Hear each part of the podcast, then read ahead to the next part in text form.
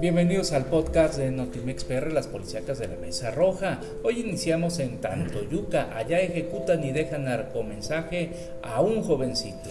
Vecinos de la calle Adolfo López Mateos de la colonia Pamecina se toparon con un horrible hallazgo luego de que vieran a uno de los inquilinos tirado en la azotea bañado en sangre, por lo que dieron aviso a paramédicos debido a que pensaban que se había caído. Minutos más tarde que llegaron confirmaron que lo habían asesinado. La policía logró detectar que el joven tenía lesiones en el cráneo y una herida con arma blanca en una pierna en donde le dejaron incrustado un mensaje por sujetos de desconocidos. Y ejecutan a un taxista de Poza Rica. Sucedió en Papantla, Veracruz.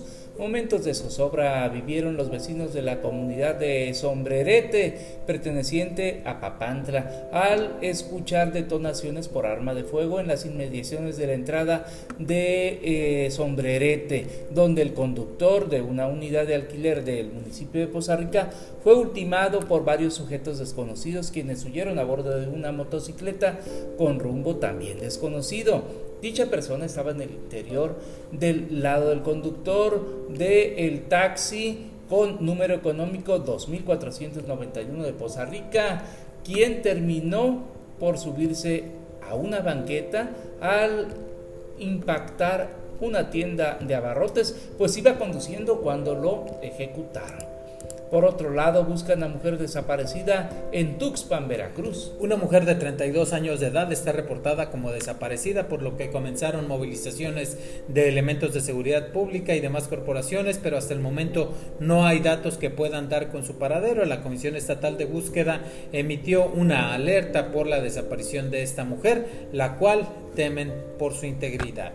Dos eh, menores de edad son las desaparecidas en menos de 24 horas. Una de ellas fue reportada como desaparecida por sus familiares y dijo que responde al nombre de Paola García López, de 15 años de edad, vecina del municipio de San Rafael, la cual fue vista por última vez en la desviación de Pital, donde presuntamente subió a un automóvil. El domingo también se dio el reporte de otra menor de 17 años de edad y quien se dice responde al nombre de Onixa Asenet Armenta, vecina de la localidad de Emiliano Zapata, perteneciente a el municipio de Martínez de la Torre, así dos desaparecidas y por otro lado arrojan descuartizado en Coatepec. En la noche fueron halladas bolsas con restos humanos en la calle Loma Bonita de la colonia Orduña a la altura del libramiento y a través de una llamada al número de emergencia se alertó a las autoridades. A este lugar arribaron efectivos de la Guardia Nacional, Policía Estatal y Municipal que confirmaron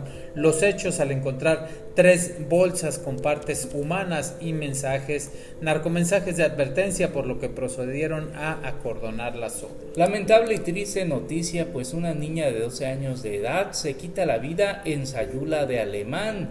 Una tragedia se presentó durante la madrugada de este miércoles en la colonia Alto Lucero de Sayula de Alemán. Una pequeña de tan solo 12 años de edad tomó la fatal decisión de quitarse la vida dentro de su humilde vivienda ubicada en la colonia Alto Lucero. La niña esperó a que sus papás se durmieran para colgarse del techo de una viga y pues ahí, ahí, tiempo después, fue encontrada por su madre, la cual pidió ayuda a familiares para descolgar a la pequeña, quien ya se encontraba sin signos vitales. Hasta aquí el podcast de